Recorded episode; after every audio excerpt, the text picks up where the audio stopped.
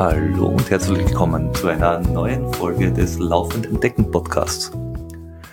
Ihr könnt uns unterstützen, indem ihr einfach jetzt auf Spotify geht und uns 5 Sterne gebt. Ihr könnt uns auch unterstützen, indem ihr auf iTunes uns 5 Sterne gebt. Ihr könnt uns natürlich verfolgen und unsere Radiogesichter euch ansehen auf Instagram oder auf Facebook oder vielleicht sogar auf YouTube. Dort könnt ihr uns auch abonnieren. Ihr könnt auf Strava schauen, was wir so treiben und wie das Training läuft.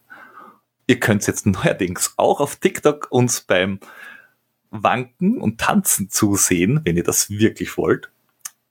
Und wenn ihr das Ganze ganz, ganz toll findet, go to Steady oder Patreon, werft uns ein paar Münzen in den Beutel. Wir freuen uns ganz sakrisch, weil so können wir das ganze Programm weiter aufrechterhalten. Und nun darf ich euch eine neue Folge präsentieren. Hallo, liebe Hörer und Hörerinnen. Ein kurzer Einwand von mir aus dem Schneidepult.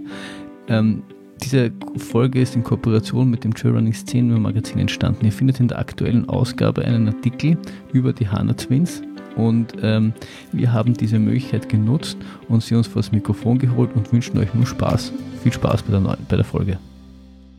So, und mit mir sind heute in der Stellvertretung von Florian, der leider nicht kann, wie ihr alle wisst, ist er äh, im Windel-Akkorddienst unterwegs und muss Dinge wechseln und äh, sich äh, hochgeistig mit seinem äh, Nachwuchs äh, unterhalten, der jetzt da schon mehrere Worte kann, möchte ich hier hinzufügen.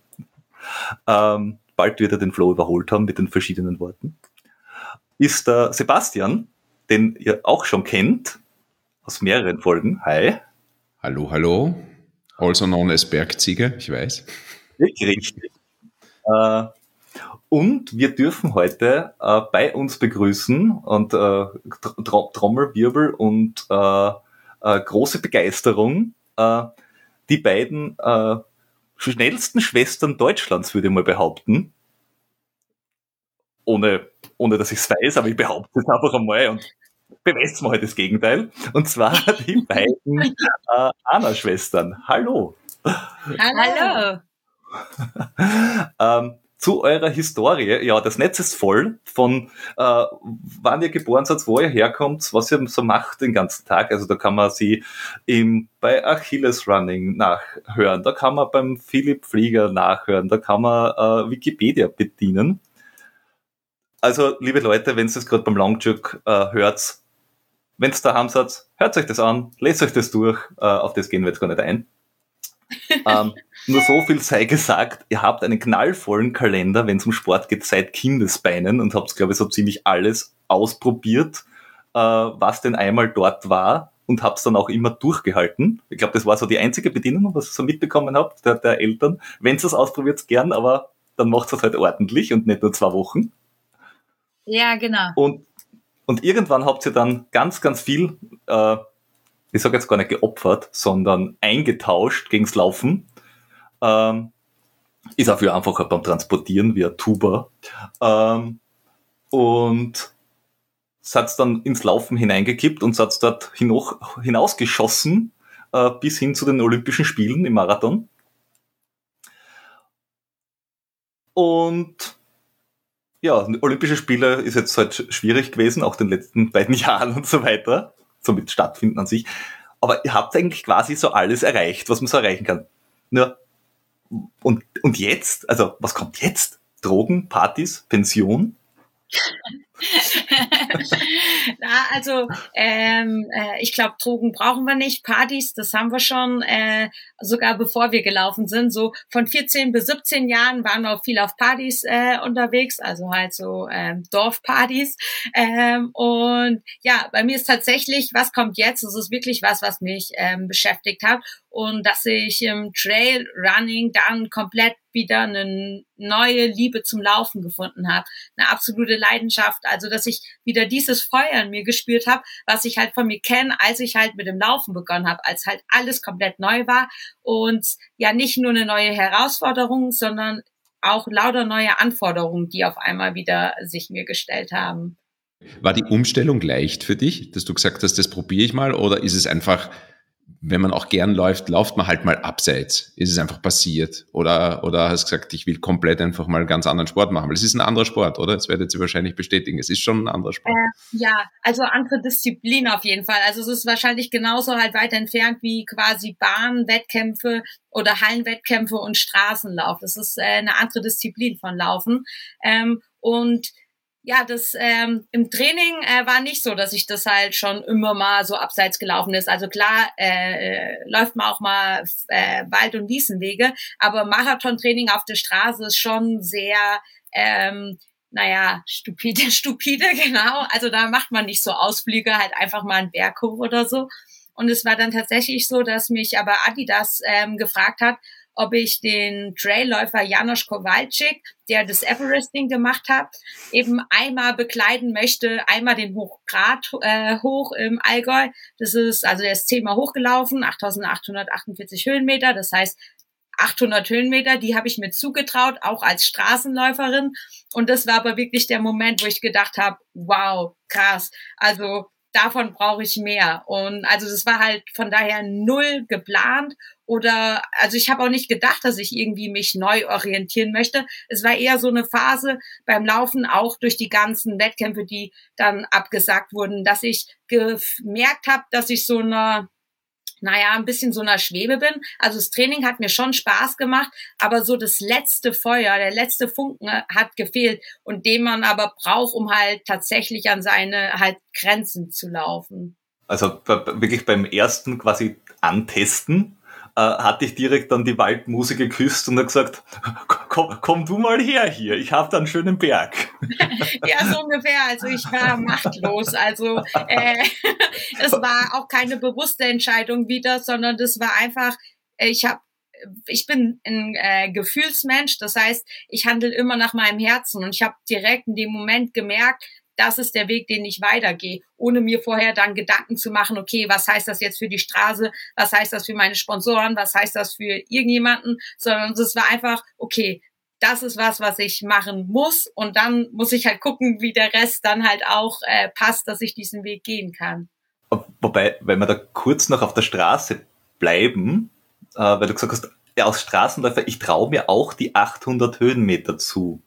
Also, wenn man jetzt äh, dem die Glockner Bergstraße raufläuft, ist ein Straßenlauf, ist trotzdem steil.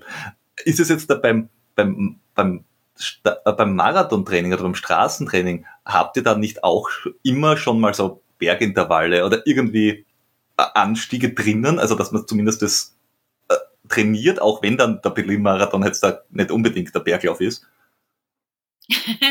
ja, der ist super flach. Ja, wir machen schon, oder ich bin ja noch auf der Straße auch äh, Bergintervalle, sind aber dann meistens kürzere so, vielleicht mal ähm, 600 Meter ist halt schon echt lang und dann das wieder runter, aber halt klar bei einem lockeren Lauf auch mal einen Berg hoch, aber äh, das passiert dann einfach, aber es ist weniger Trainingsinhalt. Also klar, wellige Strecken, aber so einen Berg hoch zu laufen und vor allem dann, ähm, ist das dann schon alpin? Dort oben gewesen? Ähm, der, bis zum Gipfel, das letzte, letzte Stück. So ja, also vor allem sucht man sich halt immer einen Untergrund raus, wo halt kein Verletzungsrisiko ist. Also wirklich ja. gerade und so. Und das ist halt, glaube ich, der große Unterschied. Das merke ich auch. Oder was ich auch selbst merke, dass ich halt davon profitiere, ähm, ich trainiere jetzt auch immer mal mit Anna mit, obwohl ich auf der Straße bleibe, weil es halt einfach auch ein guter Reiz ist. Aber wie viel das mental auch an Energie beansprucht, wenn einer da so leicht physisch so ganz locker den Berg runterläuft und ich bin so, wow, ist das äh, ja anstrengend so mental. Ähm, das ist schon ein großer Unterschied, aber coole Herausforderung.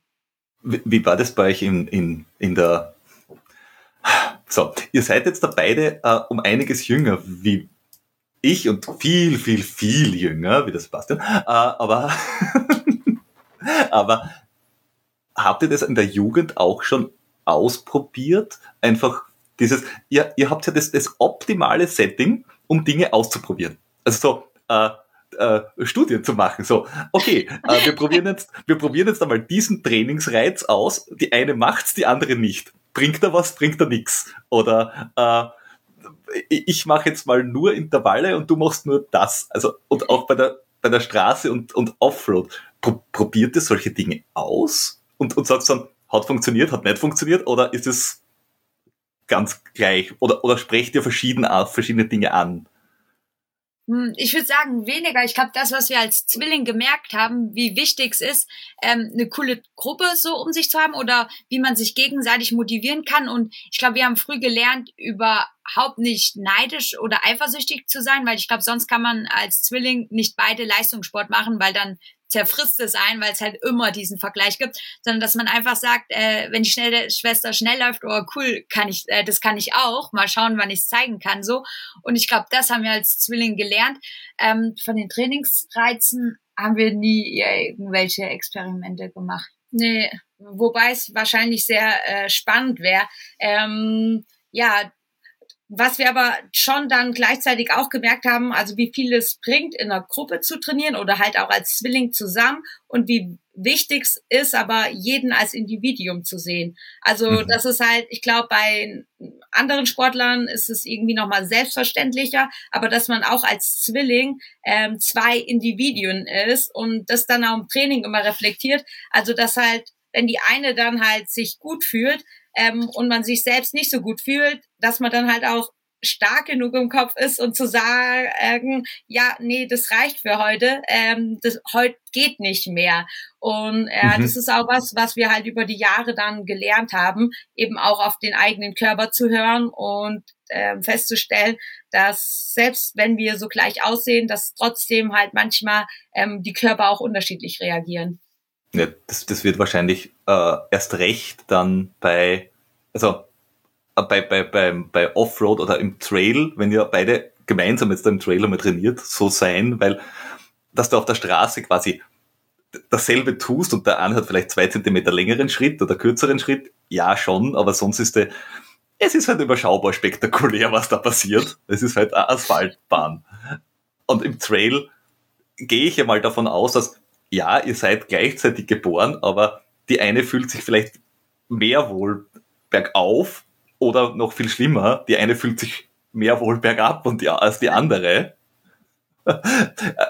Stellt ihr das auch fest? Und, ja, und, und ja, das war auch was, was wir so, weil man sich als Zwilling ja äh, immer vergleicht und versucht zu, zu sehen, was sind die Unterschiede. Und ähm, ich habe mehr Respekt vor Tieren, mehr Respekt vor der Höhe, mehr, äh, bei mir läuft früher eine Risikoabwägung statt, sage ich mal. Ähm, und das kommt Anna, glaube ich, so ungemein zugute, dass sie halt auch so super stark bergab ist, obwohl sie noch gar nicht ähm, lang Trail läuft, dass sie den Kopf komplett ausschalten kann. Und ähm, ich übe dran und sehe das so als äh, Vorbild, auch halt in anderen Situationen. Ähm, aber das fällt mir deutlich schwieriger. Und gleichzeitig hilft es natürlich auch, wenn wir zusammen unterwegs sind, äh, wenn man dann jemanden hat, der auch so ein bisschen äh, also vorausschauend ist oder denkt, okay, ist es jetzt eine gute Idee, dass wir weitergeben gehen? Oder ähm, also ich glaube, da ergänzen wir uns gut, weil ich da sehr ähm, impulsiv bin und halt äh, immer erst im Rückblick dann meine Erfahrung mache und äh, Lisa das immer schon mal vordenkt. Und ja, ich glaube, das ist dann eine gute Kombination. Ja, dieses Berg Bergablaufen ist ja wirklich schon eine tricky Geschichte, ja. Und, und äh, da habt ihr da mit Peter einen Gastgeber, der, der kommt auch aus dem Leistungssport, der wurde mal verhindert, darf ich es sagen, aber du wärst eigentlich ins Skigymnasium in Stams aufgenommen worden als Slalom-Skifahrer, äh, als Slalomläufer. Und bei dir ist also, es kommt immer dieses Berg und schnell, ja, das ist egal wie, du warst immer schnell runter. Und ich merke es, wenn ich mit ihm laufe, okay, vergesst jetzt mal den Altersunterschied von den 100 Jahren, ich weiß schon. Aber, aber Spaß beiseite, der Peter kann den Kopf komplett ausschalten, komplett. Ja, ob das jetzt gut oder schlecht ist, noch hat es ihn nicht geschmissen. Aber es ist so ein Unterschied. Und ich bin schon von all unseren Freunden und unseren Trainingsgruppen gar nicht so langsam runter. Nur wenn er läuft, dann weiß ich, da passiert was anderes. Ja? Und ich kann das gut nachvollziehen, wenn du sagst, okay, ja, ich schaue auch, ich screene da die drei, vier Meter und du konzentrierst und bist fokussierst und gibst eh schon Gas, aber er macht das nochmal so viel schneller. Und das ist schon eine Sache, wenn du das kannst, komplett ausschalten, gewinnst du hier die Rennen auch. Das klingt jetzt so blöd, aber runter kannst du so viel gut machen, abgesehen, dass du dann dich komplett blau schießen kannst. Noch schlimmer als bergauf. aber das runter ist, ist, ist gewaltig. Und da gewinnst, da kannst du Rennen wirklich gewinnen. Ja? Also das wirst, werdet ihr eh wissen. Ja? Aber ich bin begeistert, wenn, wenn man das kann. Ja? Also so richtig Hirn ausschalten. Hoffe halt, dass ihr, vor allem wenn du sagst, du, ihr kommt nur von der Straße und es ist ja trotzdem was anderes, ob du gewohnt bist, immer schon wo hügelig runterzulaufen. Ich bin am Berg groß geworden, hab von klein auf waren wir in den Alpen und ich bin immer als Kind runtergelaufen, weil es immer super war. Und äh, wenn man das nie geübt hat, ich finde das ganz toll, dass ihr das, gut, ihr seid absolute Profisportler, aber dass es einfach so macht und kein, keine Angst habt, dass der Knöchel mal passiert oder umgekehrt, das ist schnell passiert, ja, aber ich finde das großartig. Hut ab. Also, ist, also, was mir äh, oder was mir tatsächlich eine Sicherheit gibt, also das Runterlaufen haben wir natürlich nie geübt in der Kindheit. Und auch keine Geschwindigkeiten auch, oder so. Nee, also, äh, aber das, was wir gemacht haben, äh, wir haben äh, jahrelang Kampfsport gemacht, ähm, also bis wir 18 waren, äh, Jiu-Jitsu, das heißt, wir wissen, wie man fällt. Und das gibt mir tatsächlich eine Sicherheit. Also, dass ich weiß, wenn ich fall, dass ich mich halt abroll äh, und halt so äh, we den wenigstmöglichen Schaden davon trage. Und es ist tatsächlich schon so, dass es ganz oft passiert ist, dass ich dann halt eine Rolle gemacht habe und dann auf einmal halt wieder halb stand, äh, wo dann andere gedacht haben, so, äh, wie, was war das jetzt? Und natürlich schützt es nur einen gewissen Grad. Ne, ähm, es kann natürlich immer passi äh, passieren, dass man halt irgendwie stürzt und es dann halt nicht so gut abrollen geht oder, ähm, aber trotzdem ist es so eine äh, gewisse ja, Sicherheit, die es mir gibt beim äh, Downhill-Laufen, dass ich zumindest weiß, wenn ich stolper, dass ich dann halt noch, also keine Angst vom Fall habe, sondern halt automatisch äh, anfangen, wie bewege ich mich, damit ich halt möglichst wenig Schaden bekomme. Ja. Wobei der, der Janusz äh, Kowalczyk ist ja auch, auch kein langsamer Bergab. Also der ist, ja gleichzeitig mit uns äh, den äh, IRTF, IRTF gelaufen, ja, 20, mit den so einem großen Abstand. Mhm. Ja, der ist ja in, die 100 Kilometer ist der ja gelaufen in 10 Stunden irgendwas, also absurd. Äh, absurd schnell. Und ich habe mir seine Zeiten angeschaut, weil ich wissen wollte, wo er gewonnen hat. Und ja, natürlich ist er bergauf jetzt da nicht langsam, äh, aber bei 30% Steigung bist halt nicht besonders schnell. Also da ist jeder äh, nur im G-Modus unterwegs, das, das kannst nicht laufen. Aber er ist halt wirklich alles, was gerade aus und runter gegangen ist, die ganzen 100 Kilometer in einem Viererschnitt gelaufen oder schneller. Und die 20% Gefälle im äh, 350er Schnitt runterlaufen durch den Wald, musst du halt auch einmal machen. Vor allem noch einen zweiten Marathon hinten raus. deswegen äh, ist, äh, hast du da mit ihm geübt oder hast du dann wirklich mit, mit, mit erfahrenen Trailläuferinnen dir das angeschaut? Wie machen die das? Oder war das einfach, ja, geht schon? Also beim am, am, am Anfang war es geht schon und dann aber tatsächlich, dass ich, also das ist auch das Coole an den Trailläufern, was ich gemerkt habe, die Community, wie die mich aufgenommen haben. Also es hätte ja auch sein können, dass halt irgendwie so was macht die jetzt da? Die gehört auch auf die Straße, sondern das war halt sofort äh, so, hey, wie cool, äh, dass du das irgendwie, dass du jetzt im Traillauf bist und das ausprobierst und ähm, habe dann auch viel mit Trailläufern trainiert, bin auch nach Innsbruck zum Trainieren, ähm, wo ich dort mit der Gruppe trainiert habe und mir halt ganz viel übers Berg, äh, Downhill-Laufen auch ähm, über Gespräche und dann auch über Abschauen äh, beigebracht habe. Also ähm, das war natürlich auch, wo ich das erste Mal runtergelaufen bin. Also ich habe schon gemerkt, dass ich halt nicht diese Angst habe. Und aber trotzdem ist es ja auch Technik, die man braucht, um schnell äh, Downhill laufen zu können.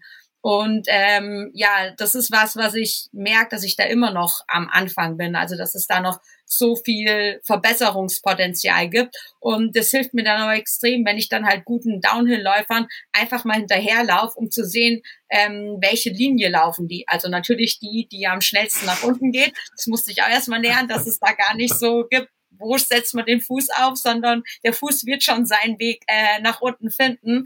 Und es hilft mir dann extrem, wenn ich den halt hinterherlaufe und da den Rhythmus spüre, ähm, ja, und merke, wie wissbegierig ich da bin, eben besser zu werden. Ähm, zwei Fragen. Das, das eine äh, ist, äh, bist du da eher auf der Richtung, äh, ich will technische Downhills oder technische Strecken laufen oder will ich ist im Trail immer ein lustiges Wort, laufbare Strecken laufen, weil ja, ja. laufbar ist alles, was nicht seilversichert ist. der UTMB ist laufbar zum Beispiel. Also, also wirklich wobei laufbar. der UTMB ja, ist wirklich laufbar. Also das würde ich selbst jetzt auch sagen, dass es laufbar ist, aber so am Anfang, wo mir gesagt wurde, so, ja, also der erste Teil, das ist Autobahn, also es ist super laufbar. Und es war halt mein äh, erster, also Wettkampf dann. Und beim Einlaufen denke ich so, was? Also äh, ja, das ist halt eine neue Definition von laufbar. Ähm, ja, ich bin gerade in dem Bereich, dass ich halt äh, noch viele Sachen ausprobieren möchte. Also ist natürlich merke ich, dass mir Strecken zugutekommen, wo halt auch sehr viel Flachpassagen oder halt gut laufbare Passagen dabei sind. Da kann ich halt meine Geschwindigkeit, die ich von der Straße habe, ausspielen. Und trotzdem möchte ich mich eben auch in den technischen Bereich äh, verbessern.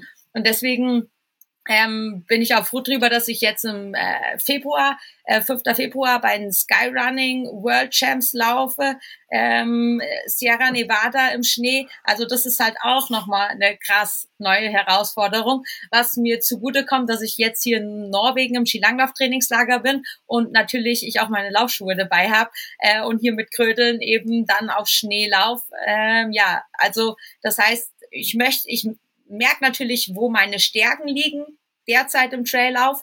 Nur die anderen Sachen habe ich eben noch nicht so ausprobiert. Ähm, deswegen möchte ich die halt auch machen, um zu gucken, hey, vielleicht habe ich da ja auch Potenzial oder es hilft mir halt auch, je technisch besser ich werde, wird mir das eben auch in den ähm, einfachen technischen Rennen weiterhelfen. Ja. Hilf, hilft es auch, also, also die, die Lisa bleibt ja auf der Straße momentan und äh, wird da wahrscheinlich irgendwann einmal 1,58 laufen oder ich meine, was der gibt joggen kann. der hat ja Rückenwind gehabt. ähm, aber wenn, wenn, du das auch mitmachst und, und auch abseits dem, des, des klassischen Marathon-Trainings unterwegs bist, hilft das für die Straße auch? Also, dass man einfach andere Muskeln und andere Bewegungen drinnen hat? Oder ist die Straße einfach wirklich so Autobahn und äh, wer den besten Autopiloten hat und was den Muskel am längsten durchhalten, der gewinnt. Ähm, ich glaube, es hilft auf jeden Fall. Also den Körper immer, also das Training funktioniert ja so, dass der Körper immer neue Reize braucht, auf die er sich anpasst. Und vor allem, wenn man halt schon viele Jahre auf der Straße gelaufen ist, ist es auch gut, andere Reize zu bekommen. Und ich glaube, ähm, dass auch Kraft in den Beinen, also klar, je spezifischer oder je näher ein Wettkampf kommt, umso ähm, mehr Straße wird sein. Aber es tut mir auf jeden Fall gut, auch im Gelände zu laufen, viele Berge zu laufen und es ist halt auch für den Kopf richtig schön, wenn ich mit Anna in den Bergen bin. Ist halt einfach was anderes als eine Aussicht in Berlin. So. ja, auch wenn ich Berlin sehr, sehr liebe. Ähm, ja, ich glaube, dass ich vom Kopf frisch bleib und mein Körper halt immer irgendwie neue Reize bekommt, ist es äh, richtig gut.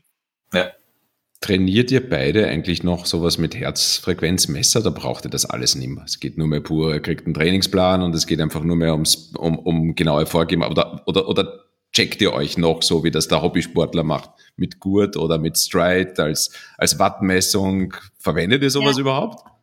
Äh, nee, und es liegt auch dran äh, an meinem Trainer, den ich habe, Dieter Hogen. Der ist bei allen wichtigen Trainingseinheiten eigentlich, also der ist jetzt hier in Norwegen dabei, der ist in Berlin bei fast allen Trainingseinheiten dabei. Und er sagt immer, ähm, er muss mich laufen sehen. Also ich soll nach dem Gefühl steuern. Klar, manchmal stoppt man halt die Zeit mit, um zu sehen dann, wie schnell es war. Aber ich soll während des Trainings auch eigentlich nicht auf die Uhr schauen, weil ähm, also was sagt eine Zeit aus irgendwie? Also ich muss halt meinen Körper reinfühlen und schauen, okay, wo ist die Grenze, was kann ich laufen? Und halt auch immer ähm, Fokus auf die Lauftechnik legen und ähm, ja, nicht auf irgendwelche Zahlen. Also ein gutes Gefühl zu haben, gute Lauftechnik und das Gefühl zu haben, ah, jetzt bin ich am Anschlag, das ist eigentlich das Optimum, was ich machen kann. Und dann schaue ich hinterher, wenn ich die Zeit genommen habe, wie schnell das war. Okay, aber, aber zeichnet ihr die Werte gar nicht auf? Weil die Straße ist ja eigentlich präsentiert, dass sie super data-driven ist, dass du sagst, äh, ich laufe mal, ob ich jetzt hinschaue oder nicht, aber ich nehme Herzfrequenz, Watt, weiß ich nicht, Glukosewert, äh, Windgeschwindigkeit und keine Ahnung, was ich vorher gegessen habe. und, und, und track das und schaue es mir im, im, zumindest in der Retrospektive an und sage, aha, mir ist es heute so und so gut gegangen, meine Werte waren so oder, oder ist es völlig, ist es im Profisport dann völlig egal? Hm, ich glaube, man kann das nicht allgemein sagen. Ähm, bei mir oder bei uns ist es so, lockere Läufe laufe ich oft auch ohne Uhr, wenn ich die Runde kenne und ungefähr weiß, wie lang die ist. Ähm, lockere Läufe sollen ja locker sein und dann kann das halt mal schneller und mal langsamer sein, aber das Gefühl muss halt locker sein. Und dann sind es wirklich nur so Tempodauerläufe, wo ich die Geschwindigkeit nehme, aber Herzfrequenz nehme ich nicht. Nee. Und als ich noch auf der Straße war, ähm, habe ich äh, ja bei Dan Laurent äh, trainiert. Und dadurch, dass er mich nicht bei jedem Training gesehen hat, ähm, auf ähm, Ferntraining, Beziehung äh, sozusagen äh, ausgelegt ist, habe ich bei jeder Trainingseinheit ähm, äh, Herzfrequenz genommen. Und so nicht, dass ich mein Training danach gesteuert habe, aber ähm, Dan liebt auch Daten, ähm, dass er quasi dann alle möglichen Daten von mir hatte. Und es ging auch los mit halt, dass ich jeden Morgen äh, zehn Minuten meine Herzfrequenzvariabilität gemessen habe. Auch nicht, um direkt, wenn dann irgendwie was war und ich mich aber gut gefühlt habe, dann das Training umzustellen, sondern halt immer retrospektiv, wenn dann irgendwas nicht geklappt hat, zu gucken, gibt es da schon vorher einen Hinweis. Und da hilft es natürlich, wenn man eine große Datenmenge auch hat. Und viele Sachen aber auch, wie zum Beispiel äh, Glukose-Chip, ähm, das haben wir auch beide ausprobiert. Genau. Und ähm, ich glaube, das ist aber auch so ein Ding, dass es hm, Menschen gibt, die sehr zahlenaffin sind oder auch viele Freizeitsportler lieben dann möglichst große Tabellen zu haben mit möglichst vielen Zahlen.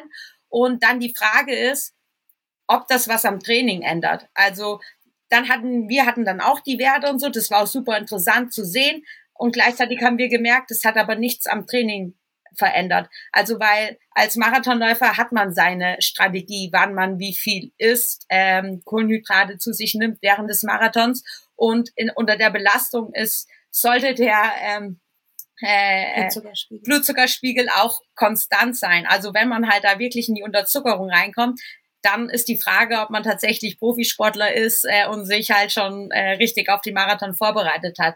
Ja, von daher ist es immer halt irgendwie äh, spannend, neue Tools auch zu sehen, die auszuprobieren und dann aber halt zu entscheiden, okay, sind die, bringen die mich in meinem Training wirklich weiter? Ja, äh, also ja, äh, der, der Florian und ich haben das auch ausprobiert, das, das Teil.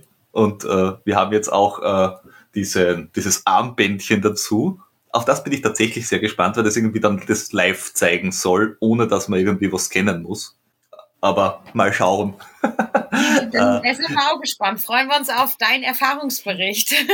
Äh, gerne, ich möchte es nämlich ausprobieren, tatsächlich ja. äh, beim, beim, beim, erst, bei einem kurz, beim kurzen Ultra, haha, äh, auf, äh, ich glaube, 55 Kilometer oder so sind das.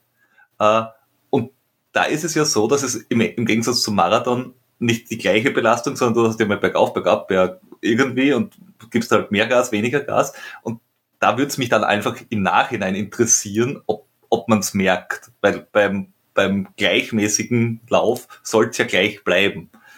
Und mich würde einfach interessieren, ob dann diese, dieser unrhythmische Lauf auch diese Werte durcheinander schmeißt. Ja, das ist tatsächlich auch was, also mit äh, so Race Nutrition, was, was ich lernen durfte. Ich bin nämlich auch halt so naiv reingegangen, dass ich dann halt dachte, okay, Chiemgau Trails sind äh, 45 Kilometer, ist ja ungefähr die Marathondistanz, ähm, bis ich dann halt äh, hinterher dann realisiert habe, es, es dauert halt aber doppelt so lang, wie ich normal auf der Straße brauche und das halt total unterschätzt habe mit der äh, Ernährung und Flüssigkeit und alles, was ich zu mir nehmen muss.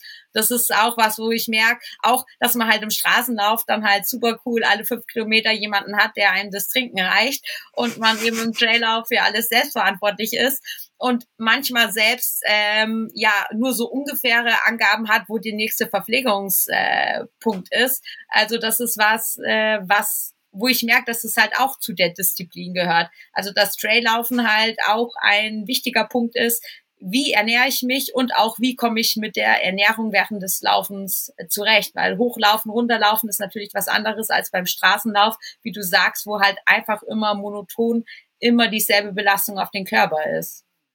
Ja, vor allem bei den Verpflegungspunkten, manchmal sind sie ja sehr reizvoll, äh, dass du Gummibärchen, Suppe, keine Ahnung, was alles kriegst dort. Also, wenn, man jetzt da beim, in, äh, die Chamonix-Runde macht, egal welche, man weiß halt einfach bei der Labestation schon, ja, jetzt bin ich in der Schweiz, weil dort riecht's nach Käsefondue. Und das ist halt wirklich so. Äh, und mich wundert tatsächlich, dass es auf der französischen Seite kein Baguette gibt. Ähm, aber, aber dann, dass man dann nicht in die Versuchung kippt und sagt, ah ja, jetzt da hätte ich Lust auf, wenn ich weiß, dass ich nicht vertraue. Andererseits, manchmal rettet einen diese Abwechslung, weil man seine Gels plötzlich nicht mehr verträgt, äh, diese salzige Suppe ein Lebensretter wird, weil man einfach zu viel Salz verloren hat. Ähm, also das ist schon, äh, durfte ich auch lernen, ganz eigen, nur wenn man da jetzt als Profi hingeht, äh, und ich gehe ja davon aus, dass du jetzt sagst, ich will, nachdem du Golden Trail Series einsteigst und einmal die Dachserie gewinnst.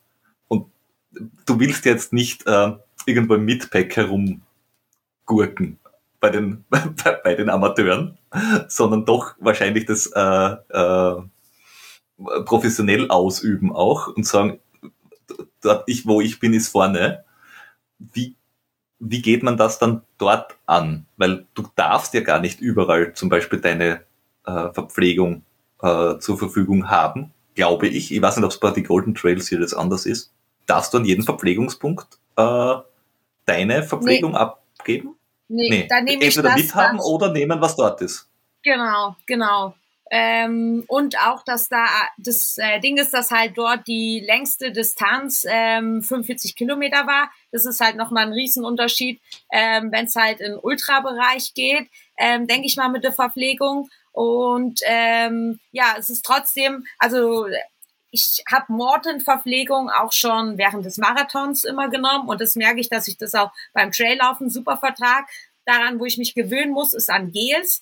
Ähm, mhm weil ich habe zwar meine zwei Flaschen dann für meine zwei Flasks mit Morton, aber die reichen halt nicht. Und das heißt, ich brauche dann halt Gels. Und mit Gels kam ich eigentlich äh, nicht wirklich zurecht. Und es war bei den ersten Läufen, dass ich, wo ich die genommen habe, halt gedacht habe, boah, also mm. äh, die Konsistenz und einfach alles. Und das ist aber auch äh, halt Gewohnheit, merke ich, dass es jetzt halt immer besser geht oder es auch das erste Mal ist, dass ich ähm, ja also Cola trink und mich drauf freue, also bei den Verpflegungsstationen, ähm, was es halt auch nie gab. Also ich bin überhaupt kein Cola-Fan und da ist dann halt echt, äh, wo ich dann merke, okay, mein Körper braucht aber Zucker, ähm, dass ich dann halt äh, Cola trinke. Ja, und also dadurch, dass die Distanzen mhm. halt noch so kurz sind, in Anführungszeichen, halt für Trailläufer, ähm, bleibe ich bisher also bei Flüssignahrung und komme damit gut zurecht. Aber das Cola geht immer, das stimmt. Ich trinke nie Cola, nur bei den Ultras. Und da freue ich mich wirklich drauf. Und das ist vollkommen richtig. Diese ISOs phasenweise, da beim UTMB war mal drei Stunden kotzübel im wahrsten Sinn des Wortes, dann ging es besser. Aber, aber das Cola hat mich wieder aufgebaut. Dann habe ich lieber Wasser und ab und an diese Zuckergedöns. Ja, es ist ja purer Zucker, es ist nichts anderes in Wahrheit. Und das schießt so ja. ein und tut so gut und ich trinke sonst nie, nie. Aber bei den Ultras, ja, freue mich schon immer total aufs Cola. nee, ist total ja. Und ich glaube, wenn es richtig lang wird, ich meine, da äh, ist es ja dann ab, weiß ich nicht, 12, 16, 18 Stunden, ist auch ein Red Bull, egal ob es ekelhaft, also ob man es mag oder nicht. Aber irgendwann hilfreich. Koffein ist halt dann es auch. Es geht halt nur ums Koffein, um nichts genau. anderes. Ja. ja. Muss kein Red Bull sein, aber das ist in Wahrheit bist du da schon irgendwo an der Dopinggrenze. Das ist jetzt bei uns Hobbyleuten wurscht, aber ich habe keine Ahnung, wie es bei euch ist, ob du, wie viel Koffein man nehmen darf und wie das erlaubt ist. Aber das ja, ist eine gute ist, Frage. Äh, Koffein ist äh, auf der Beobachtungsliste jetzt aber schon seit einiger Zeit und es gibt äh, im Laufen keine äh, Beschränkungen. Also die überlegen äh, schon seit langem, äh, ob sie da irgendwann ein Limit äh, setzen sollen, aber ähm, äh, bisher noch nicht. Also von mhm. daher darf man so viel Koffein zu sich nehmen, wie man verträgt. ja. Ja, weil, weil, weil äh, wir haben es ja auch gesehen, es war nicht nur Red Bull oder, oder irgendwie ein Koffeingetränk, sondern es gibt ja auch diese Koffeinshots, die halt dann wirklich sechs Espresso in einem kurzen äh, Röhrchen sind. Und dann ist man halt die nächste Nacht wach. Ja. Was, was aber natürlich in dem Fall Sinn macht, weil äh, in der Nacht auf einen Berg raufgehen und einschlafen dabei ist halt auch nicht die beste Idee. Auf, äh. auf, der anderen Seite muss man schon aufpassen, weil ich glaube wirklich, dass es gesundheitlich nicht gut ist. Vor allem in der Dauerbelastung über, was weiß ich, Zeitreihe über 20 Stunden, das ist nicht gut, weil das, da bist du sowieso in einem Ausnahmezustand, auch fürs Herz. Und wenn du dann noch mehr, noch mehr, noch mehr ja. Koffein reingibst, glaube ich nicht, dass das so super ist. Ich glaube auch, dass ich damit nicht zurechtkäme. Also dadurch, dass halt der Puls ist ja eh hoch und wenn dann halt zu viel Koffein ist, hätte ich, glaube ich, auch das Gefühl, dass äh, ja also die Gefahr, äh, da einzuschlafen, ist dann, glaube ich, geringer.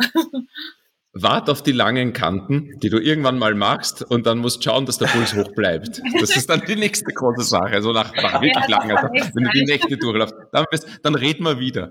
Aber das Spannende ist, jetzt hast du einen super ja. spannenden Trainingsplan. Du hast, du hast Strecken, die einfach aus dem Bilderbuch sind, weil ich das auch liebe. Ich komme auch vom Marathon, weil man hat jeder gesagt, ich habe mir immer gewünscht, weil immer Bergsport und dann wollte ich den Jungfrau-Marathon machen, als ersten Marathon. Und alle haben gesagt, nein, kannst nicht machen, du musst Straße machen. Gut, meinen ersten Marathon in Berlin gemacht und so weiter und ich weiß, wie hart es ist. Ja, und ich behaupte ja generell, ein Zehneraufzug oder ein Halbmarathonaufzug oder auch ein Marathon auf Bestzeit, das ist 30 mal härter als der UTMB. Ist so. Ja. Ich mache die Ultras nur aus Faulheit, weil ich mich nicht mehr so quälen will. Ist so.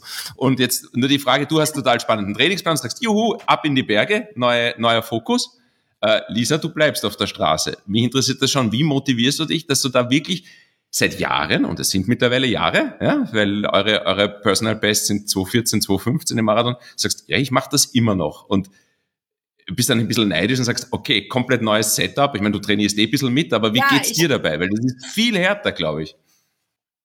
Mental, ne? Dass ja, du dich ich glaube, da das war richtig gut, dass Anna ja, ich glaube, es war richtig gut, dass Anna zum Trail ist, weil ich mir dadurch halt irgendwie, weil ich dann so oft gefragt wurde, wechselst du auch zum Trail, dass ich mir halt auch die Frage stellen musste, so, wofür schlägt mein Herz, wofür brennt mein Feuer? Und das ist halt noch die Straße. Also äh, du hast gesagt, die Bestzeit Marathon ist aus 2015 und ich bin mir halt sicher, dass ich noch schneller laufen kann.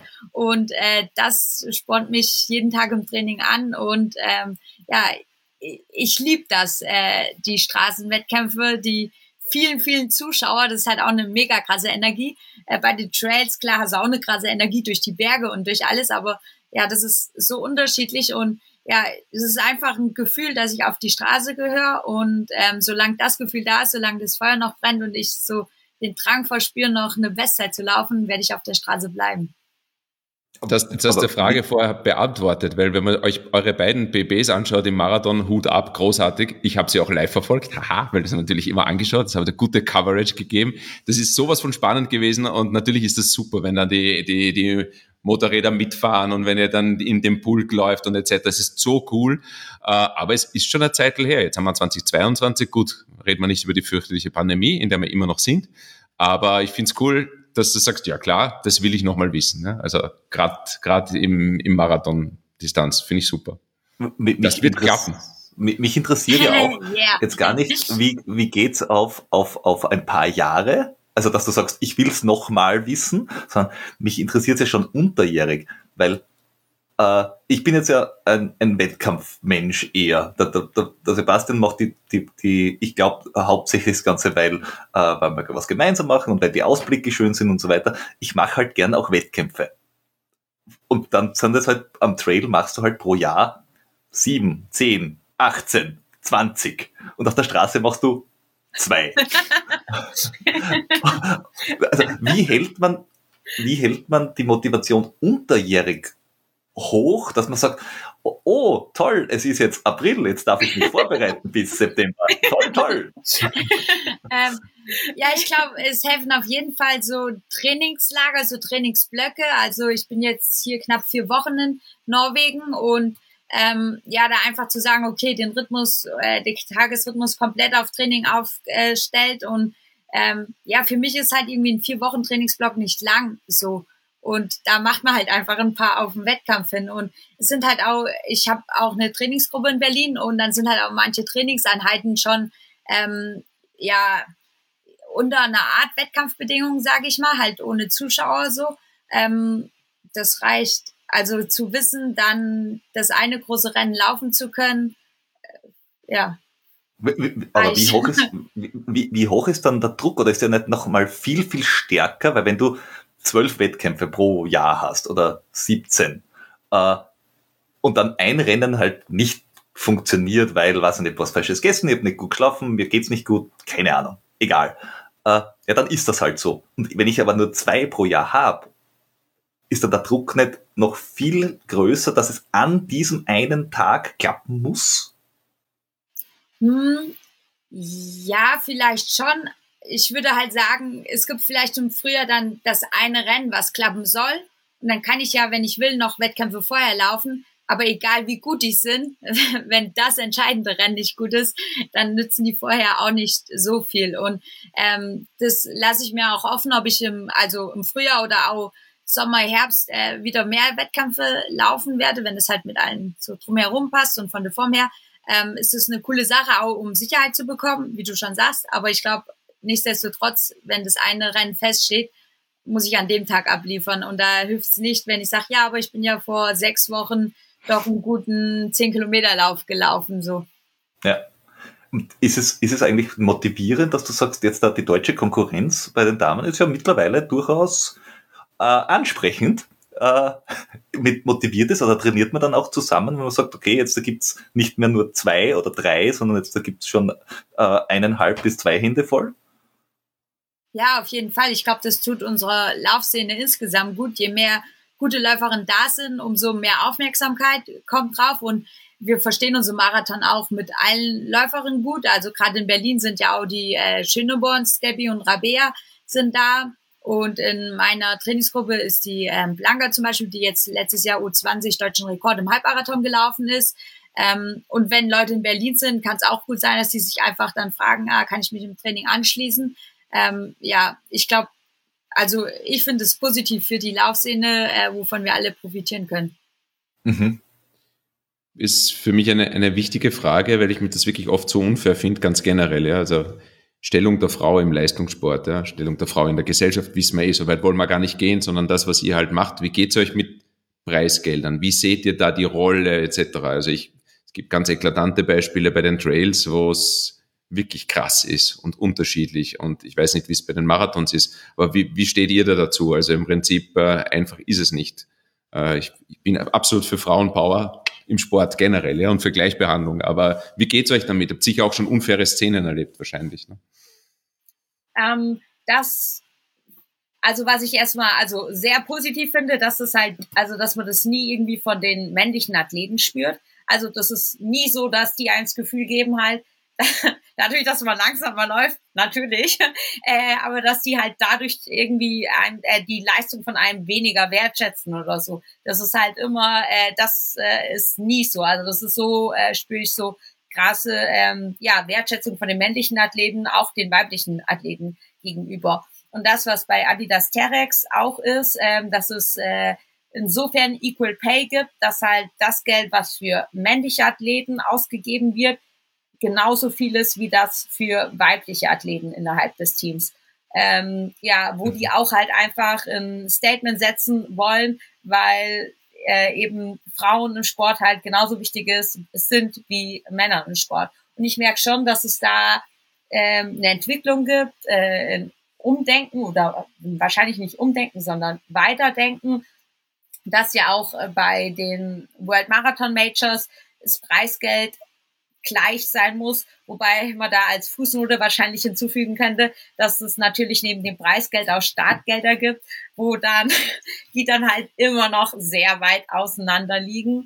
Ähm, ja, und aber zumindest ist die Entwicklung aus meiner oder aus unserer Sicht äh, zumindest in die richtige Richtung. Ja, und ich glaube, ähm, es hilft auch sich zu sagen, dass es liegt ja auch viel an uns, also an uns Frauen, wenn wir uns gegenseitig pushen und supporten und es nicht als Konkurrenz sehen, sondern zu sagen, hey, wir, wir werden immer mehr, weil es gab halt auch immer mehr Männer, die gelaufen sind als äh, wirklich Top-Frauen, so äh, von der Dichte der Spitze. Und wenn die Dichte der Frauenspitze enger wird, dann wird's halt auch spannender und ich glaube, ähm, ja, so haben wir die größte Chance, irgendwann äh, Chancengleichheit da zu haben. Ja, finde ich super, weil ich kann Ihnen nur das Beispiel geben. Ich glaube, die Andrea Meyer hat da ein Rennen gewonnen und am Ende, also war erste von allen, auch von den Männern, wie sie es öfter geschafft hat da bei ihren Sachen und hat aber nur das Damenpreisgeld bekommen und nicht den Sieger.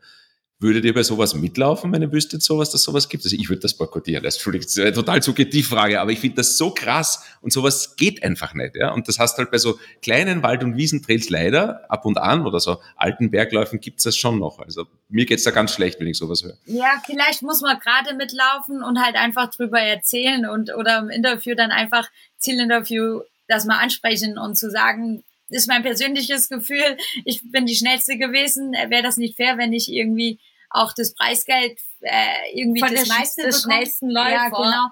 Ähm, bekommen. ja, aber auf jeden Fall sollte man also kommunizieren, äh, darauf aufmerksam machen, aber vielleicht weniger anklagen, sondern einfach so den Leuten, ich glaube, vielen ist es einfach auch gar nicht bewusst, irgendwie, das war schon immer so und äh, da gibt's halt die Männer und die kriegen das und die Frauen das, dass man einfach sagt, ja, aber aus welchem Grund? Also warum sollten Männer mehr bekommen? Und ähm, wenn es Ja. da keine Begründung gibt, dann ja, wird es auch nicht mehr lang so sein, hoffentlich. Ja, und das generell Finde ich super, weil ich wäre da viel radikaler. Ich werde da viel mehr bei euch kämpfen, glaube ich. Das tut ja, mir das wollte ich total gerade weh. sagen. Also das ist, ähm, wir ticken eher so, wir versuchen das dann immer halt ähm, mit Handreichen sozusagen und äh, Kommunikation und halt immer davon ausgehen, dass eine gute Intention hinter dem ist, was der andere macht. Und wenn das Ergebnis halt nicht so gut ist, dann halt das durch äh, irgendwie reden oder aufmerksam machen, ähm, ja, versuchen dann das Bestmögliche dann herauszuholen. Ja, weil ich glaube, dass, äh, also wenn man halt zu pushy ist oder gegeneinander, dann sind viele Männer ähm, tendenziell eher halt gerade so, hm, ich bin der Stärkere. Also, dass die dann halt sofort zumachen und so. Und das ist ja eigentlich die große Fähigkeit der Frauen ist, irgendwie auch halt äh, kommunikativ sanft ähm, bei den Männern durchzukommen. ich glaube, da hat, da hat äh, der Trailsport auch einen großen Vorteil äh, äh, gegenüber dem Straßensport, weil im Straß Straßensport einfach ewig lang, also gefühlt, was nicht, 100, 300 Jahre, äh, nur Männer gelaufen sind oder laufen durften äh, und der Trailsport als Sport quasi so jung ist, dass gleich von Anfang an auch Frauen am Trail waren. Jetzt nicht in der Masse und es sind auch jetzt dann noch, keine Ahnung, wahrscheinlich äh, ist es 70, 30 oder irgendwas in die Richtung. Und man hat aber gleich direkt gesehen, we- wenn da am Start, äh, du, am Start stehst oder eine Courtney Dowold da beim 100 Meiler am Start steht oder so, naja, die wird mich halt ordentlich nass machen. Die sehe ich beim Start, da kann ich nochmal winken und die hat dann schon, ist schon ausgeschlafen, duscht und äh, beim zweiten Frühstück, wenn ich vielleicht ins Ziel komme. Und da, da, da hat es, glaube ich, das gar noch nie gegeben, dass, dass du sagst, ja, die Männer sind so viel schneller und besser und sowieso. Weil äh, diese Langdistanz-Ausdauergeschichten, ich bin mir gar nicht sicher, wie sehr das da überhaupt noch die, diese reine, der reine physische Unterschied eine Riesenrolle spielt. Weil das so viel im Kopf funktioniert. Je länger, umso stärker die Frau. Ja, Ja, irgendwo gibt's super. ja der Turning Point. Ich, ich glaube, irgendwie bei 130 Kilometer oder so. Ich weiß es nicht äh, genau, ähm, wo das dann eben genauso ist. Ähm, das, mir hat es mal einer evolutionsbiologisch erklärt, dass die Männer halt jagen mussten und halt immer bam, voll Power geben, sich ausgeruht haben, weil die Frauen eben zur, die haben den ganzen Tag gern gesammelt, haben sich dann zu Hause um die Kinder und um den Mann gekümmert und waren halt den ganzen Tag immer unterwegs und der Mann halt immer raus und bam und ausruhen und bam und ausruhen. Und dass uns das jetzt eben dann halt, je länger die Distanzen werden, äh, zugutekommt. Und das, Ja. ähm, um die Männer noch mal ein bisschen äh, hochleben zu lassen, was mir beim Traillauf auffällt, dass halt, wenn das so passiert, dass ich dann halt, ähm, wie zum Beispiel Madeira äh, Island Ultra Trail bei den 42 Kilometern, dann auf den letzten Kilometern noch an zwei Männern vorbeilauf, dass die halt mich anfeuern. Also das finde ich halt, das ist so wow, also krasse Geste und das erlebe ich im Trailsport aber ständig. Auch wenn Frauen sich gegenseitig überholen, dass die sich nochmal halt kurz ähm, zwei, drei Worte ähm, wechseln und sich dann pushen und halt, dass es nicht so das Gegeneinander ist, sondern irgendwie so gemeinsam den Sport ausüben. Das ist Ja. was, was ich äh, faszinierend finde. da ist der Trail, da ist das Traillaufen wirklich, äh, also von der Straße, glaube ich, wahnsinnig weit weg. Also so, da gibt's Triathlon, das ist ganz schlimm. dann ist Straßenlauf und dann ist Trail. Und im Trail wollen die Leute halt miteinander äh, laufen und dann ist der eine halt den, an dem Tag schneller und dann ist der andere an dem Tag schneller und wenn du an mir vorbeilaufst, hey, super toll. Und gerade wenn es um ganz vorne geht, äh, weil in der, auf der Straße ist es ja zum Teil so, dass die Leute, weiß ich nicht, bei einem Marathon 3,45 äh, mit den Ellbogen arbeiten und denkst da, lustiger, du bist 2719 da. Und wenn du jetzt vor mir bist, bist zwei Plätze vor mir. Das interessiert auf der Welt exakt niemanden. Nicht einmal deine Mama. Also, warum? Und am, am, Trail ist es halt, habe ich es noch nicht erlebt. Äh, und ihr habt es vorher gesagt, ähm, es ist bei den schnellen Läufern, also bei den männlichen Läufern, die sind äh, auch so, dass sie sagen, äh, alle Leistungen sind gut, also die wissen auch, ihr seid äh, super schnell. Ich, ich glaube, dieses Problem mit Männern wollen sich unbedingt beweisen, das ist gerade bei diesen, nennen wir mal, überambitionierten Amateuren, glaube ich, das größte Problem mit, oh, eine Frau kann nicht schneller laufen als ich oder so, oder was soll, die, die, die, die, die hole ich mir noch im Zielsprint um den um goldenen Blumentopf. So in diese Richtung. Ist es im Profisport ist wahrscheinlich gar nie ein Problem, oder? Ja, ja würde ich ja. auch sagen, dass ja. äh, ich glaube auch, wenn man im Trainingslager zusammen ist und also die Männer bekommen ja auch mit, was wir so trainieren und da klappt es selbst, dass man nachmittags halt einen lockeren Lauf zusammen macht und dann machen die Männer nicht so, ja, für mich ist ja noch bis 3,45 Pace locker, für die Frauen ist das anstrengend, also laufen wir doch mal 3,45, sondern dann passen die sich der Geschwindigkeit der Frau an, so, ähm, weil das ja für einen lockeren Lauf völlig egal ist, ob man 15 Sekunden schneller oder langsamer läuft und ähm, gerade bei so dann Kräftigungsübungen, äh, Stabi-Einheiten, äh, yeah. 3,45 ist nicht locker. Niemals. Ja, das haben viele Männer gesagt. Das ist für uns auch schon. ja, aber ich meine, ich glaube, da haben wir Frauen äh, oder viele Frauen dann gerade auch Lust, dann so bei Kräftigungseinheiten, äh, Yoga, Yoga, Yoga, Yoga ist das Beste. Die Einfach mal eine Jungs. richtige intensive Yoga-Session machen. genau. Und äh, ja, so äh, finden wir es ja auch lustig, dann so ein bisschen damit zu spielen und ähm, ja, bisschen den Macker raus, Mackerin rausgehen zu lassen.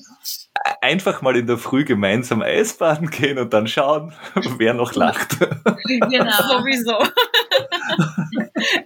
äh, äh, ich habe jetzt da zu den Trainings habe ich ja noch eine äh, Frage. Habt ihr auch irgendeine Trainingsidee gehabt oder irgendeinen Trainingsreiz, den, wo, wo irgendein Trainer gesagt hat, machen wir das, wo ich gesagt habe, das war so richtig für ein Zimt?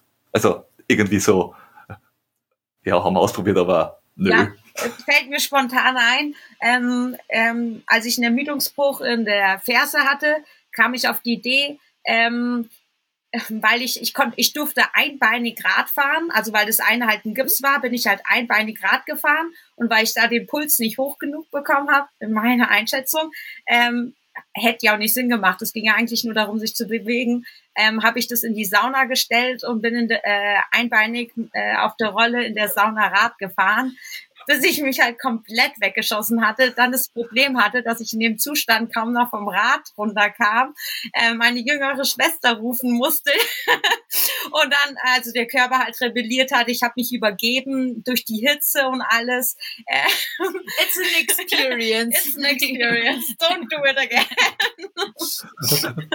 Schön, aber so lernt man sich doch selber kennen. Ja, total. Also, also jetzt, Lisa, das würdest du nie machen, oder? Nee, oh. ich wüsste schon vorher, wie ist. Also ich glaube, ich hätte auch gesagt, Anna, bist du sicher, für welchen Zweck so? Geh doch auf die Rolle und hinterher in die Sauna, wie wär's damit so? Ja.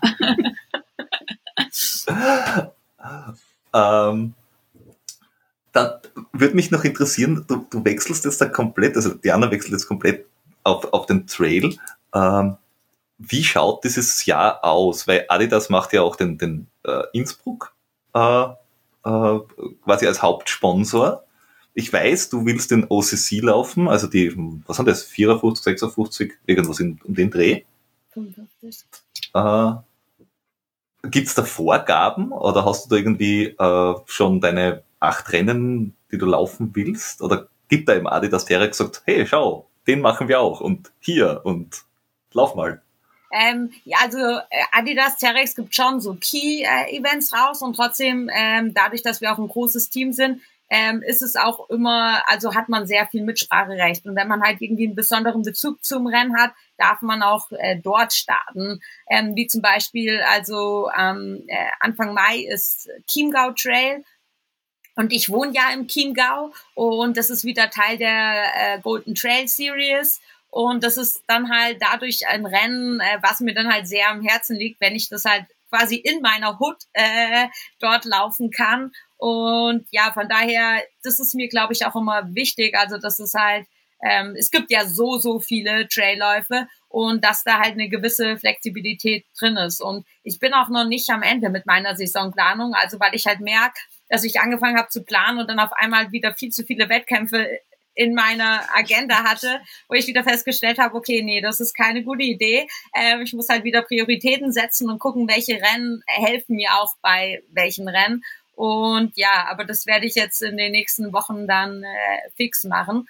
Und aber das ist tatsächlich auch das, was die Straße an Vorteil hat. Da sucht man sich halt die zwei äh, wichtigen Marathons raus im Frühjahr und im Herbst und findet dann halt einfach nur irgendwie Vorbereitungsrennen. Und beim Traillauf ist es halt echt, dass ich mir halt auch denke so, wow, krass, was für eine coole Herausforderung, da hätte ich Lust zu laufen. Oder äh, Sierra Sinal, was da für ein Starterfeld ist, gegen die stärksten Frauen äh, zu laufen, da hätte ich halt richtig Lust drauf.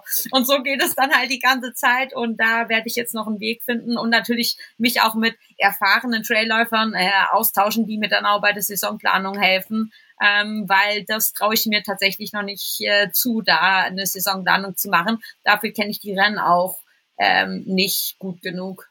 Ne, weil wenn die dir sagen, okay, äh, wenn du, wenn das dein Höhepunkt ist, lauf das als Vorbereitung, weil das vom Untergrund oder von den Steigungen ähnlich genau, oder, oder genau. wird passen. Mhm. Ja, habe ich schon so Kommentare bekommen. Was willst du, das technische Rennen laufen, äh, wenn Sierra Sinal, also Sierra Sinal ist gut laufbar. Also was mir ja dann auch wieder entgegenkommt. Ähm, und ja, da wie ihr merkt, ich bin da noch ja. nicht äh, äh, am Ende meiner Planung.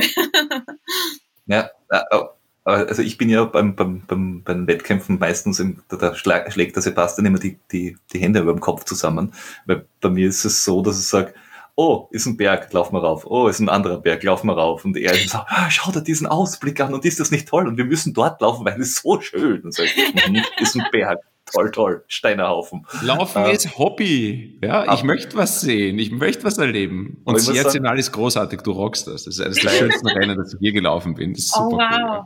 Ah, krass. Aber beim, beim, beim UTMB äh, ist ja er letztes Jahr den, den Ganzen gelaufen und in den CCC und da ist es mir tatsächlich auch entfleucht während dem Lauf stehen bleiben, Foto machen, Sprachnachricht aufnehmen. Es ist schon geil hier. und beim OCC ist es halt auch so. Also, also lauf einfach bis La, La Flégère dir einen Vorsprung raus, weil den letzten Downhill kannst du richtig knallen, der ist richtig geil.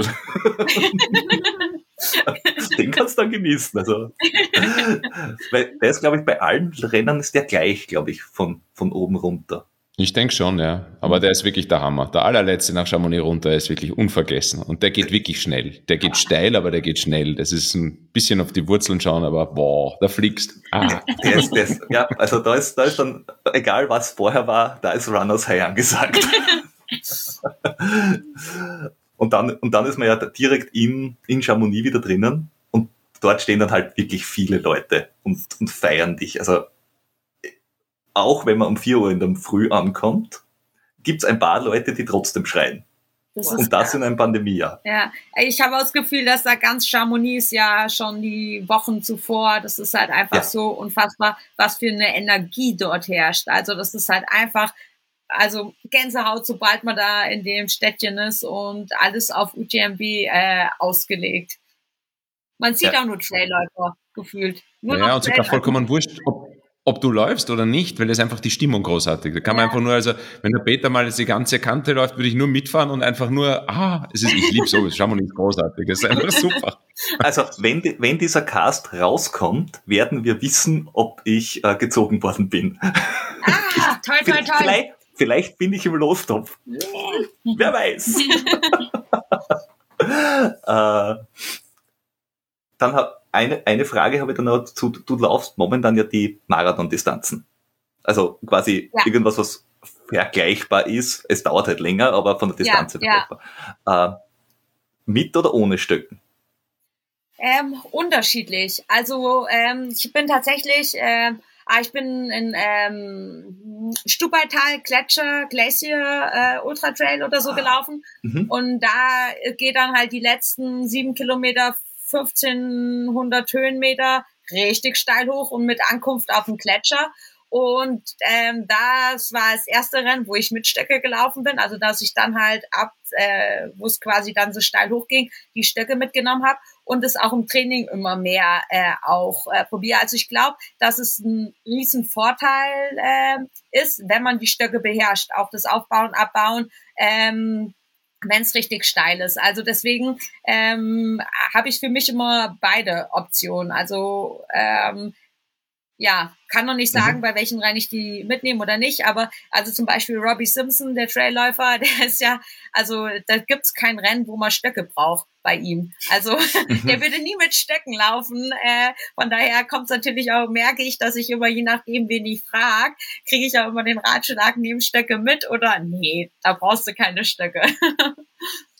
ich glaube, das ist, äh, Europäer sind sehr viel stockaffiner als Amerikaner vom, vom, vom, vom Grundspirit her, dass Europäer halt eher vom Berg steigen oder beim Wandern kommen und sagen, und vom Skifahren, also, ja, nicht so Stöcke mit, das geht drauf und, ja, und, und Amerikaner ganz oft diese Canyon und, und, und diese Läufe machen und sagen, wie Stöcke, ich muss mal lernen, wie ich mit Stöcken überhaupt hantieren kann.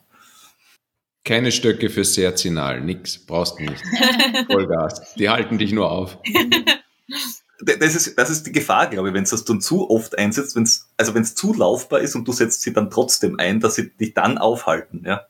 Ja, ich habe auch Madeira Ultra Trail mich dann auch dagegen entschieden. Also weil es halt gefühlt mhm. für mich zu viel dann immer mal kurz runter und wieder hoch ging und so. Und da beim Downhill-Laufen mit Stöcken fühlte ich mich halt super unsicher. Also ich brauche die Hände irgendwie auch zum Ausbalancieren.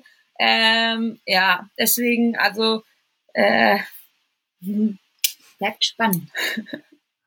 Hast du eigentlich den gleichen Trainer noch und die gleichen Methoden oder wechselt es dann, wenn man von der Straße auf den Trail wechselt? Ja, ich habe, ähm, seit ich auf den Trail gewechselt bin, also äh, Dan Lorang eher als Art Mentor. Das heißt, äh, dass wir sprechen, ich aber keinen konkreten Trainingsplan äh, bekomme. Ich äh, mich, wenn ich halt mit anderen Trailläufern äh, trainiere, äh, mich an denen orientiere und auch selbst, also sehr viel ähm, Trainingslehre und wie man Training aufbaut, strukturiert und so, äh, habe ich durch meine jahrelange Leistungssportkarriere ja auch. Und ähm, da eher mich äh, derzeit an andere Trailläufer auch wende und halt, äh, um auch mein Wissen über Trailrunning irgendwie zu vermehren. Und es ist, äh, ich merke halt, dass ich gerade noch, ähm, es noch so viele Reize gibt, gerade um besser zu werden, dass äh, das reicht oder halt gerade der richtige Weg ist, um ein größeres Bild vom Traillaufen zu bekommen, bevor ich dann halt irgendwie wieder so ganz fokussiert genau das Training mache ich, ähm, muss ich erstmal feststellen, welches Training für mich überhaupt im Traillaufen das Richtige ist. Hm. Ne, dass du ja jetzt auch im Trainingslager, glaube ich, die, die, die Kimi Streiber ist ja jetzt auch irgendwie in, in unmittelbarer Nähe von euch. Ähm, in, äh, ja, quasi äh, hinter der Tür. Und die ist ja äh, auch äh, im Trail sehr stark unterwegs, also dementsprechend äh, gibt es da, glaube ich, auch, auch, auch viele Möglichkeiten, sie auszutauschen. Genau. Und kommen dann irgendwann auch die langen Distanzen mal, oder sagst du, die Distanz ist es jetzt mal? Na, ich merke das äh, direkt, äh, dass ich so denke, so, boah, das reizt mich total. Also da bin ich mir sicher, dass ich äh, die längeren Distanzen äh, laufen werde. ähm, und äh, gleichzeitig äh, brauche ich ein bisschen mehr Gefühl fürs Traillaufen. Und wenn ich das Gefühl habe, also so mich quasi festigen, also jetzt ist auch witzige ähm, ja, Transformation zu merken, dass Marathondistanz ich selbst jetzt nicht mehr als lang empfinde, was halt vorher so das Nonplusultra war. Und dann ist halt, ja, allein eine letzte Saison, wo ich auch vier Marathondistanzen gelaufen bin, das war halt auf der Straße undenkbar und 14 Wettkämpfe. Ähm, ja, und dass es aber schon für mich im Kopf äh, Richtung längere Distanzen geht. Schön.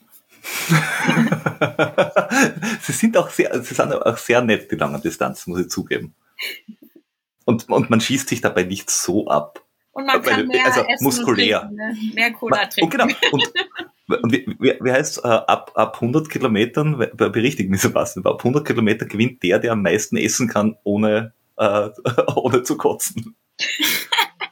Wer, wer am meisten Kohlenhydrate reinschaufeln kann während dem Laufen, hat gewonnen am Schluss. Am Ende muss die Leistung konstant halten hinten raus. Und ich sage das, ich meine, genau. Lisa weiß das jetzt und Anna weiß es, weil sie genauso von der Straße kommt. Hut ab, das ist der härtere Sport. Nicht falsch verstehen, du machst es auf Zug, aber es ist trotzdem ganz was anderes, ja. Und, und klar kannst du dich blau schießen und kaputt machen, aber du musst anders mit der Energie haushalten. Auch wenn ein Marathon Langdistanz ist, aber du bist trotzdem immer, immer an der Grenze, ja. Und zu Laktat Overkill, ja. Und deswegen, das ist, ich meine, viel härter. Ja, das, das merke ich so. auch bei der Regeneration. Also auf der Straße ist es einfach auch undenkbar. Also nach den Marathons, die ich dort gelaufen bin, war es halt undenkbar, äh, dann irgendwie zwei Wochen später den nächsten Marathon zu laufen. Also hätte halt mein ganzer Körper halt einfach so, der, da war halt richtig die Energie draußen. Also muskulär war nicht mal so das Ding, aber die ganze Energie aus dem Körper. Und das durch den Trail, beim Traillauf, durch den ständigen Rhythmuswechsel, durch das Hochlaufen, Runterlaufen, merke ich, dass der Körper, das ist auch super anstrengend während des Laufens, aber sich viel schneller regeneriert. Ja, weil einfach viele Muskeln gleichzeitig zwar beansprucht werden, aber nicht immer ein, ein Reiz. Die Monotonie ist weg. Ja. Ja, genau. So, die Monotonie ist weg. Ha, das ist äh, tatsächlich, meine Fragen sind auch weg. Jetzt nicht äh, von meinem Bildschirm, sondern äh, ich habe zwar noch tausend Fragen, aber da warte ich wahrscheinlich dann drauf, dass die Anna mal langsamer wird ein bisschen und dann laufen wir mal ein Hunderter zusammen. dann kann ich dann alle Fragen loswerden. Da hat man Zeit. Ja, also es ah. hat, hat unglaublich Spaß gemacht. Wie lange ihr seid ihr jetzt noch in Norwegen? Noch ein paar, noch ein paar, noch zwei Wochen ähm, seid ihr so mittendrin, bis, oder? Nur noch bis, nee, nee, bis Montag nur noch. Also jetzt ist jeder Tag, ah. also der letzte vom Wochentag quasi. Also eine knappe Woche mhm. nur noch. Ja. Ja, dann, dann genießt noch die, den Schnee und das schöne Nordlicht, ja. wie auch immer. Für die Anna in Tromsø, du weißt, lebt ein ganz berühmtes äh, Trail-Running-Pärchen ja, mit zwei äh, Kindern. Ja, ja, Und die machen das Tromsø Sky Race. Die machen das Tromsø Sky Race und das ist bei mir auf einer Bucketlist noch drauf. Also ich glaube, das ist, äh, das ist zu geil. Das ist sehr technisch. Ja, also das, das ist, ist, so das, was ich als noch als laufbar bezeichnen kann. Nein, nö, nö, glaube ich nicht. Aber da musst du schauen, dass du zügig bist und nicht runterfällst. Nee, also kommt gut heim und, und, und viel, viel, viel Erfolg bei euren Vorhaben. Ja, es ist echt schön, mit euch gesprochen zu haben. Freut mich sehr persönlich. Uns hat es ja, auch sehr viel Spaß gemacht. Ich und man sieht jetzt die Sonne schon längst Dank. untergegangen. Stimmt, jetzt ist schon im Dunkel. Ja, bei euch ist finster mittlerweile. Ja. ja. Na dann, äh, vielen, vielen Dank. Äh, es war mir ein Volksfest. Äh, und äh, wir werden euch weiter äh, verfolgen. Cool, genau. Und wir sind gespannt dann über deine Auswertung, äh, über äh, Glukose, Level, ja. ähm, Schicke schick ich gerne. Mhm. Schicke ich gerne. Ja, cool. Ja. Super. Alles Danke. Liebe euch. Hana Twins Rules. Danke euch. Liebe Grüße. Ciao. Baba. Ciao, ciao.